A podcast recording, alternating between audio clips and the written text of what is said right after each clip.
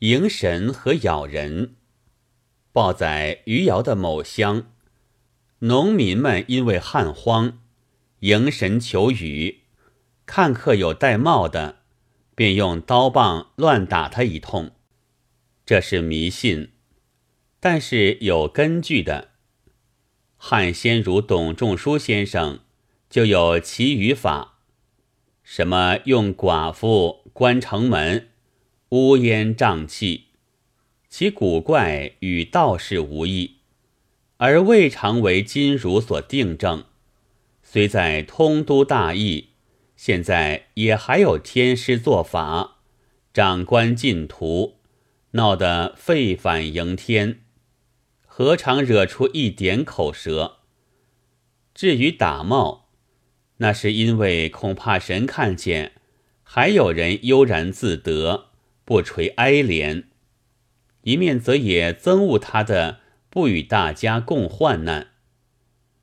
迎神，农民们的本意是在救死的，但可惜是迷信。但除此之外，他们也不知道别一样。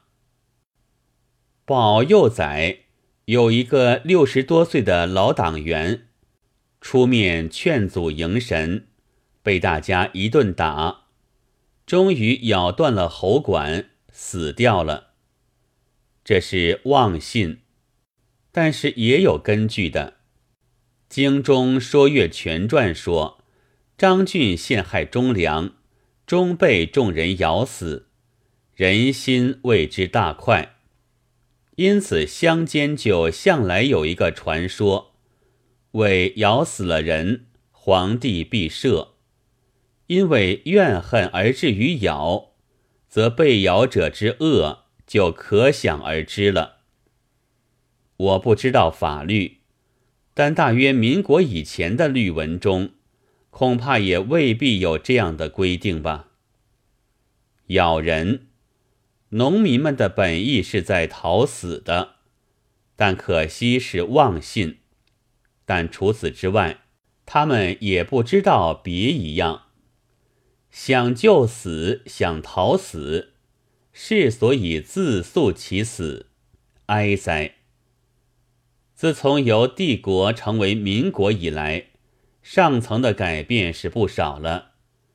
无教育的农民，却还未得到一点什么新的有益的东西，依然是旧日的迷信，旧日的讹传，在拼命的救死和逃死中。自诉其死。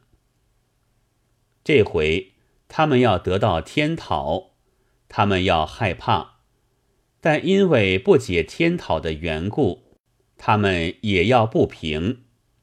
待到这害怕和不平忘记了，就只有迷信讹传剩着。待到下一次水旱灾荒的时候，依然是迎神咬人。这悲剧何时完结呢？